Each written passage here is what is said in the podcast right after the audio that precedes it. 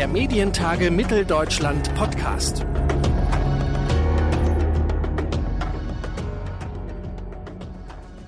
Hallo und herzlich willkommen zu einer neuen Ausgabe des Medientage Mitteldeutschland Podcast. Mein Name ist Claudius Niesen und ich freue mich, dass wir heute sprechen können mit Lea Briand. Sie ist Pressesprecherin von Abgeordnetenwatch.de. So einfach ist das nämlich. Hallo und herzlich willkommen. Ich grüße dich. Hallo. Ja, sitzt hier gleich auf einem Panel und spricht, wie sollte das anders sein, im Superwahljahr zum Thema politische Werbung. Äh, die kann Meinungsbildung beeinflussen, das ist soweit klar.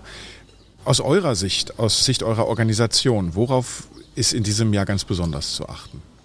Also ich glaube, dieses Jahr ist ganz besonders, weil erstmal den echten normalen Kontakt natürlich nicht äh, oder sehr gering stattfinden wird. Das heißt, ähm, ja, die normalen Kontakte, die die PolitikerInnen sonst haben mit den Menschen, mit den äh, BürgerInnen auf den Marktplatz, in der äh, Fußgängerzone, die fallen komplett aus.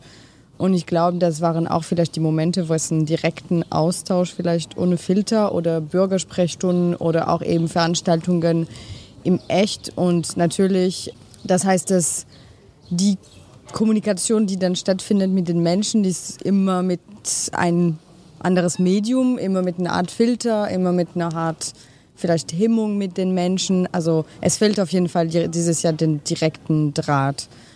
Aber ich glaube, das ist nicht so tragisch, wie es klingt, weil erstmal der Anteil von Menschen, die überhaupt erreicht waren von eben diese Bürgerinnen-Sprechstunden oder die Wahl zu Wahlveranstaltungen gehen, das ist schon nur ein sehr geringeren Teil. Also die Frage ist überhaupt vielleicht, wer wird erreicht von politischen Werbung und wie und mit direkten Werbung oder direkten Messages von den Menschen, die sich mhm. zur Wahl stellen oder indirekt durch Medien, Plattformen oder Meinungsbilder. Ja. Genau, und wie du sagst, es gibt nicht viele dieser Veranstaltungen und ich stelle mir auch immer die Frage, sind es die Leute, die sonst solche Veranstaltungen in Anspruch nehmen würden, die sich dann auch jetzt von Social Media beeinflussen lassen würden? Oder sind die nicht dann eh in ihrer politischen Willensbildung so interessiert, dass sie sich von einer Beeinflussung von Social Media eigentlich gar nicht so sehr aufhalten lassen würden? Doch, also genau, ich glaube, das auf jeden Fall. Also die Leute sowieso, die normalerweise zum Beispiel Veranstaltungen besucht hätten, die sind schon so politisch interessiert und neugierig, mhm. dass sie entweder das online machen werden, wenn es äh, dann Alternativen gibt oder eben, wie du meinst, also sie haben andere Informationsquellen und sind nicht diejenigen, die einfällig sind vielleicht für andere Formen von Quellen und ähm, ja, die haben sicherlich auch schon ihre Meinung gemacht. Mhm. Ja. Jetzt gibt es in Deutschland ja klare Leitlinien für politische Kommunikation. Wie wichtig sind die aus eurer Sicht und wie gut sind die im Sinne von, wie klar sind diese Leitlinien aufgesetzt oder wo gibt es eventuell auch Verbesserungsbedarf? Also ich glaube, das ist sehr wichtig, dass es auf jeden Fall vor allem in Wahlzeiten sehr reguliert wird, auf jeden Fall, wie quasi sowohl von der Qualität als auch von der Quantität quasi an den Menschen herangetragen werden darf. Deutschland ist aber international oder mindestens europäischen Vergleich nicht das Land mit den größten Regulierungen. Man sitzt trotzdem mit Plakaten, dass es äh, ein Plakatkrieg schnell wird in Deutschland, äh, wenn die Wahlzeiten kommen, quasi wer nachts von den Parteien am schnellsten war, kriegt quasi die besten Spots an den Ampel und an den diversen äh, Laternen und so weiter. Das ist in vielen anderen Ländern viel strikter geregelt.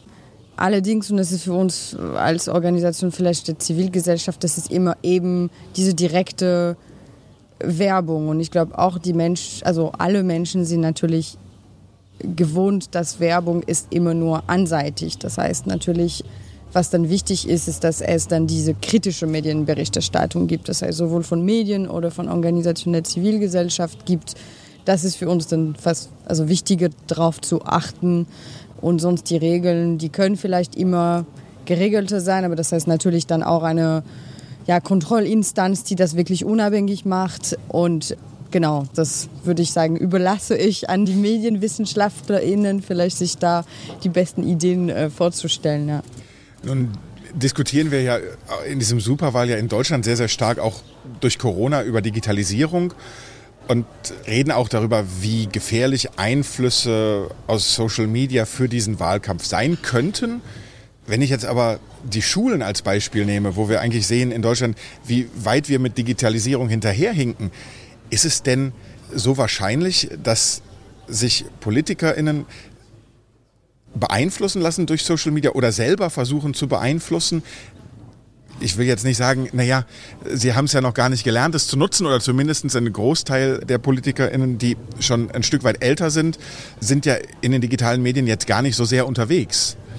Ähm, also ich glaube, das ist vielleicht ein von den Sachen, die wir in den letzten Jahren ganz viel feststellen, ist, dass in kurzer Zeit plötzlich wirklich die meisten zum Beispiel auch bei Landtagswahlen wie äh, jetzt äh, diese Woche in Sachsen-Anhalt viele PolitikerInnen, die vorher das also das Profil von Kandidierenden, die vor noch drei, vier Jahren gar kein Social-Media-Profil gehabt hätten, man merkt, dass das gemacht wird. Das kommt auch von den Parteien selber, die ein bisschen kleinen Trainings machen, die auch äh, ihre Mitglieder und auch deren MitarbeiterInnen da sehr stark quasi mit einbinden. Also ich glaube, da beobachten wir sehr rasant selber als Organisation, die nur online tätig ist, eine Änderung.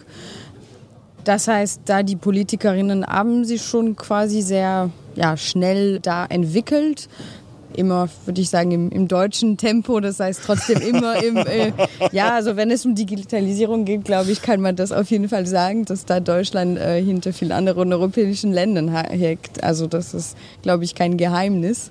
Aber genau, ich glaube, dass eben wie du das meintest, äh, genauso wie man sagt, alle Menschen digitalisieren sich ja. Ganz viele Menschen mussten im letzten Jahr lernen, wie sie Videocalls machen, Zoom nutzen, anderen Tools. Aber das heißt länger nicht, da sie auch erstmal die mediale vielleicht Bildung haben und auch eben die Sachen zu filtrieren, zu trennen, die verschiedenen Einflüsse und Quellen vielleicht auseinander zu unterscheiden. Das heißt, da ist natürlich ganz großen Bedarf. Und ich glaube, dass von Seiten der PolitikerInnen, das kommt auf jeden Fall sehr stark. Also noch nie waren aus unserem Eindruck so viele PolitikerInnen bereit, wirklich auf allen möglichen Plattformen mitzumachen. Dann sind viele Hemmungen, glaube ich, äh, ja, gegangen. Mhm. Wir werden das sehen bei der Bundestagswahl. Da gibt es immer eine große Anzahl an sehr viel ältere Kandidierenden, die, glaube ich, nie digital sein werden. Aber auf jeden Fall gab es in unserem Eindruck und Erfahrung eine sehr große Wende aus äh, der Politik quasi zwischen ja, vielleicht 2018 und 2021. Ja. Mhm. Jetzt haben wir schon mehrfach am Rande sozusagen über andere Länder, vielleicht auch andere europäische Länder gesprochen und du hast es auch schon einmal ganz konkret gemacht äh, mit dem Stichwort Plakatkrieg. Mhm. In welchen Kategorien könnte Deutschland denn noch sich aus eurer Sicht besser aufstellen, wenn es um politische Werbung geht? Gibt es da noch andere Bereiche, wo wir uns besser aufstellen können? Ähm, ich muss kurz überlegen. Oder vielleicht gibt es Vorbilder, in, andersrum gefragt, wer macht es besonders gut und warum? Ich glaube, die Länder, die das gut machen, sind diejenigen, die einerseits Platz lassen für ähm, ja, Botschaften von Parteien und auch also in den verschiedenen Medien, und, aber das trotzdem sehr streng regulieren, damit es weder davon abhängt, wie viel Mittel eine Partei hat, wie viel äh, ja, quasi Geld auch eine Partei investieren kann in rein Werbung, Produzierung. Also Budget ist sozusagen, genau, Budget. darf kein Maßstab sein. Genau, Budget darf definitiv kein Maßstab sein, aber das muss auch definitiv kontrolliert sein, dass ähm, jede Partei wirklich natürlich gleich äh, ja, dieselbe Redeanteil hat ist halt die Frage, sollte man wirklich alles regulieren, damit es wirklich eine ganz konkrete, also jede Partei hat wirklich dieselbe Sendezeit, dieselbe äh, Plakatraum äh, sozusagen. Das ist, das ist in einigen Ländern äh, schon so. In Deutschland ist es flexibler. Ich habe nicht die Zahl am Ende, wenn man vielleicht nach dem, äh, ja, beim Ausgang aus der Wahlkabine, wie viele Menschen sagen, meine Wahlentscheidung habe ich getroffen, weil ich einen Clip gesehen habe von den oder den. Aber das ist ganz klar natürlich die Regulierung. Sie kann nur erfolgen auf den klassischen Medien. Es ist natürlich noch schwieriger zu sagen, okay, von den Menschen, die drei Stunden am Tag auf YouTube unterwegs sind, wie viele sehen sich dann tatsächlich Werbung an. Also das ist Bereiche, die sehr schwierig zu beeinflussen sind. Und das ist auch ein Bereich, wo ich nicht, äh, ja, wo meine Kenntnisse auch nicht reichen, sozusagen, um dazu zu sagen, was das beste Beispiel aus Europa vielleicht wäre. Und andersrum gesprochen, seht ihr in diesem Wahljahr, vielleicht auch in Bezug auf die Bundestagswahl, Gefahren aus den digitalen Medien, also die uns konkret drohen, wo ihr sagt, das kann ein Problem oder das wird ein Problem werden?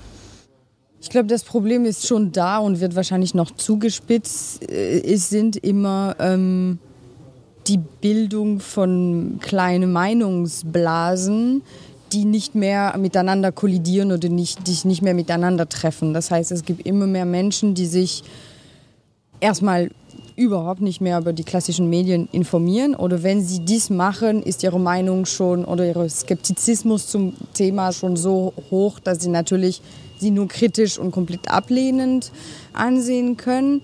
Und wir sind schon weit davon entfernt wie vor, ich weiß nicht, fünf Jahren bei der letzten US-Wahl, als wir über Facebook-Werbung äh, sprachen und über die Rolle von Facebook. Wir sprechen über andere Formen von Social Media und von Gruppen, die rein privat betrieben sind. Wir wissen, dass alle Telegram-Gruppen, also andere äh, Twitch-Gruppen und Chats und so weiter, die unkontrollierbar sind und sie nicht mal von Parteien kommen, sondern wirklich von Individuen kommen. Und es ist die Frage, wie ist es möglich, dass diese Menschen auch eine andere Quelle vielleicht auch kommen und nicht immer in eine kleinere Blase quasi raten, in dem dann sie nur skeptisch sein können gegenüber anderen Informationen. Und wir sehen das auch auf unserer Plattform bei abgeordnetenwatch.de, wo viele Fragen ähm, ankommen von Bürgerinnen an die Abgeordneten, wie es schwierig ist, auch von uns, wenn wir sagen, nee, das ist keine belegte Quelle, bitte mit guten Quellen auch belegen. Wir haben da einen strikten Moderationskodex von den Fragen, ähm, die bei uns ankommen. Und das ist da, wo wir die größte Gefahr sehen, weil dann natürlich ist man sehr schnell, wenn man kritisch andere Quellen sieht und sagt, nee, das ist wissenschaftlich nicht belegt, dass man sehr schnell selber in eine Blase quasi gesteckt wird oder in eine Schublade. Und das wird, glaube ich, schwierig sein, dass es einen immer wachsenden Teil der Menschen gibt, die nicht unterscheiden können, was äh, echte Informationen, echte Quellen sind von das, was sie gelesen oder gehört haben. Und genau, das wird, glaube ich, die größte Herausforderung sein.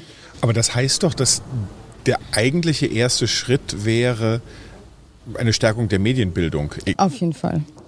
Sowieso. Also das ist, glaube ich, überhaupt, also sowohl bei den Kindern, aber auch, also rein auch beruflich bei vielen Menschen, also überhaupt diese Unterscheidung von Quellen, von wie oder wie prüfe ich, woher eine Seite kommt. Also auch diese ganz einfache Sache, die, glaube ich, Medienmenschen selbstverständlich drauf haben, aber die ganz viele Menschen auch nicht unbedingt haben. Und ich glaube, jeder Mensch kennt das von Leute aus der Familie oder aus dem Freundeskreis, wo man sagt, ey, ey, ey, prüf mal ganz kurz, woher kommt das, warum, was wäre das Interesse von dieser Person? Also quasi dieses kritisches Hinterfragen, die man beibringen kann. Ich glaube, bei Menschen, die an ganz anderen Ufern schon unterwegs sind, das wird nichts bringen. Ähm, aber es ist auch, glaube ich, ganz wichtig, davor nicht zu scheuen, das auch klar zu sagen und klar zu zeigen, dass es immer noch klare Kriterien von was ist fundierte Information, fundierte oder wissenschaftlich fundierte Quellen sozusagen gibt, dass es nicht etwas Relatives ist, aber ja, Medienbildung und ähm, überhaupt ähm, ja, kritisches Hinterfragen ähm, ist immer das Wichtigste auf jeden Fall. Ja sagt Lea Briand, die Pressesprecherin von Abgeordnetenwatch.de hier im Podcast der Medientage. Und ich sage vielen herzlichen Dank für das Gespräch. Dankeschön. Der Medientage Mitteldeutschland Podcast.